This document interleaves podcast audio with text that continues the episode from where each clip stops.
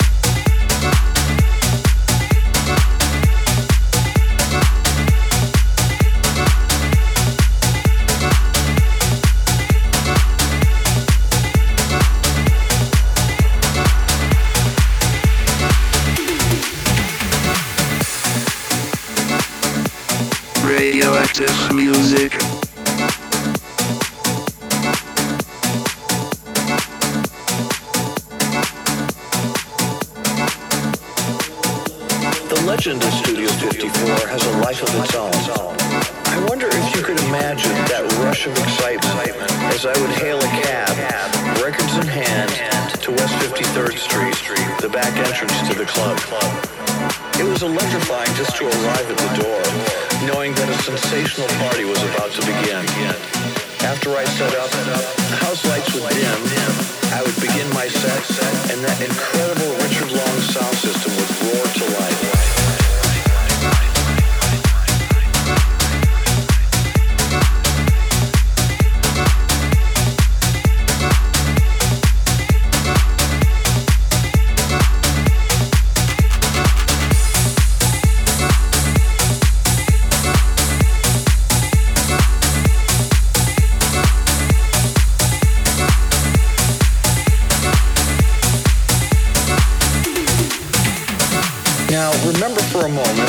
That the terrific music you hear here was brand new back in those days, and the dance floor would scream with delight as the new Donna Summer Barbra Streisand duet was debuted. When something brand new like I Love the Nightlife, The Boss, or I Need a Man came on, the crowd roared their approval. It truly was a sensational rush to hold the audience in the palm of your hand with the mixing and tunes I would select.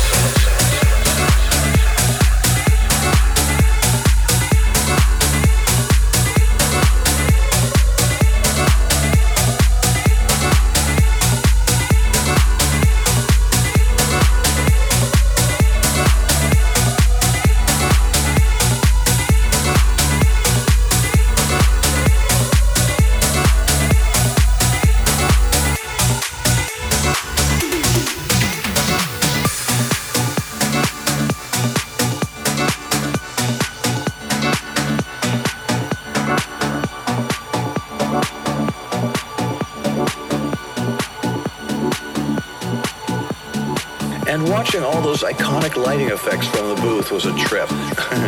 the moon with the coke spoon always got a whoop from the dancers.